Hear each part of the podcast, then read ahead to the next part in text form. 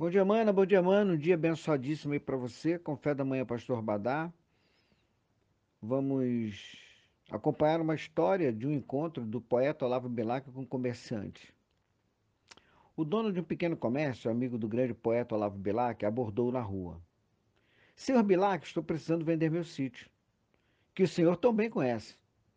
Poderia redigir o anúncio para o jornal? Olavo Bilac pega o papel e começa a escrever. Vende-se encantadora propriedade, onde cantam os pássaros ao amanhecer no extenso arvoredo, cortada por cristalinas e marejantes águas de um riacho. A casa, banhada pelo sol nascente, oferece a sombra tranquila das tardes na varanda. Olha que descrição. Meses depois, encontra o poeta com o homem, com o comerciante, pergunta-lhe se havia vendido o sítio. Nem pensei mais nisso depois que eu li o que escreveu. Percebi o que eu tinha em mãos Há uma frase do Arthur Bender que acaba embrulhando muito bem essa história.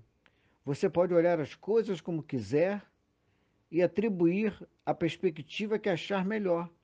Você é você e suas crenças, você é você e suas, e suas circunstâncias, você pode decidir sobre o que quiser.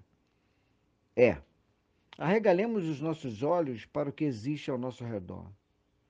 Ver além é ver com os olhos do coração, ver além é ver com compaixão, ver além é ver, é ver pelas lentes do perdão, ver além é ver sobre os horizontes da contemplação, ver além é querer ver, é tentar ver, é buscar ver, é se esforçar para ver. Lembra da história do pequeno Zaqueu?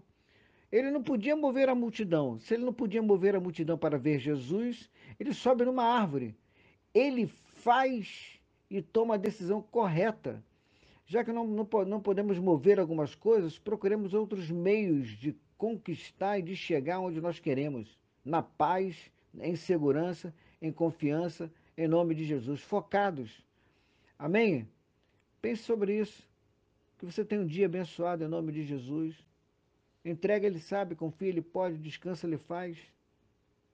Novos tempos, novos jeitos. Valeu!